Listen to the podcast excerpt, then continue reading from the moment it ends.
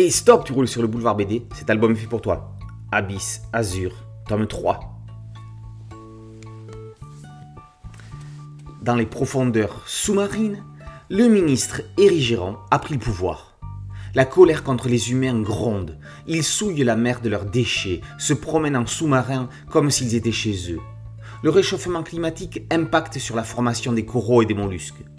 Plus grave encore, des espèces animales comme l'omochi, l'otari du Japon, continuent à être chassées alors qu'elle est en voie d'extinction. Si les humains ont décidé de signer leur propre perte, il est hors de question pour le peuple des sirènes de se laisser détruire et de souffrir en silence. Érigéron a donc échafaudé un plan autour d'une île qui n'appartiendrait qu'à leur peuple, l'île des sirènes. Pendant ce temps, Joe est prisonnière. La sirène Akira lui offre la liberté afin qu'elle s'introduise avec elle dans le palais ministériel pour tenter de découvrir le plan d'Érigéron. Elle se laisse convaincre car elle pourrait y retrouver Yuki, l'homme devenu sirène, et son ami Ryu. Elles se feront passer pour des employés. Ce fourbe dirigeant veut profiter de l'idylle entre Yuki et Ryu pour s'emparer de leur premier enfant et créer une armée d'hybrides. Ryu ne se rend pas compte que cela causerait la perte des humains. Fuir ou réagir? Il va falloir décider. Mais il faudrait plus de pilules de transformation. Joe va découvrir que celles-ci sont faites à partir du sang de Rin-Rin, une petite sirène qui est enchaînée dans une pièce secrète. Elle a le même nom que l'impératrice des mers dont une statue trône à l'entrée du palais. La délivrer aurait-elle un rapport avec celle qui a jadis gouverné le pays?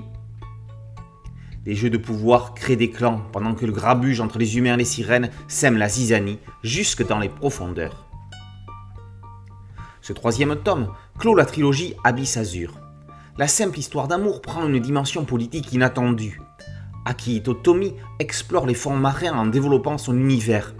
Le final va nous entraîner tout au fond des abysses. Un dragon va donner un nouvel élan à l'aventure permettant au mangaka de s'envoler dans des grandes compositions. Ce mouchou des mers est d'une grâce incroyable. Ses ondulations offrent les plus belles scènes d'action de la série. Le final serait presque conventionnel. Il permet de terminer fort logiquement le récit tout en laissant la porte légèrement entr'ouverte vers un potentiel second cycle. Abyss Azur aura permis de remettre au goût du jour le récit de Sirène, ces trois tomes très denses auraient pu être développés sur une plus longue haleine. Ça aura néanmoins eu le mérite de ne pas traîner et d'éviter les temps morts. Aquatique et féerique. Abyss Azur, tome 3, par Akihito Tomi, est paru chez Vega Dupuis. Boulevard BDSM, podcast audio, une chaîne YouTube et un site dédié. Merci de liker, de partager et de vous abonner. A très bientôt sur Boulevard BD. Ciao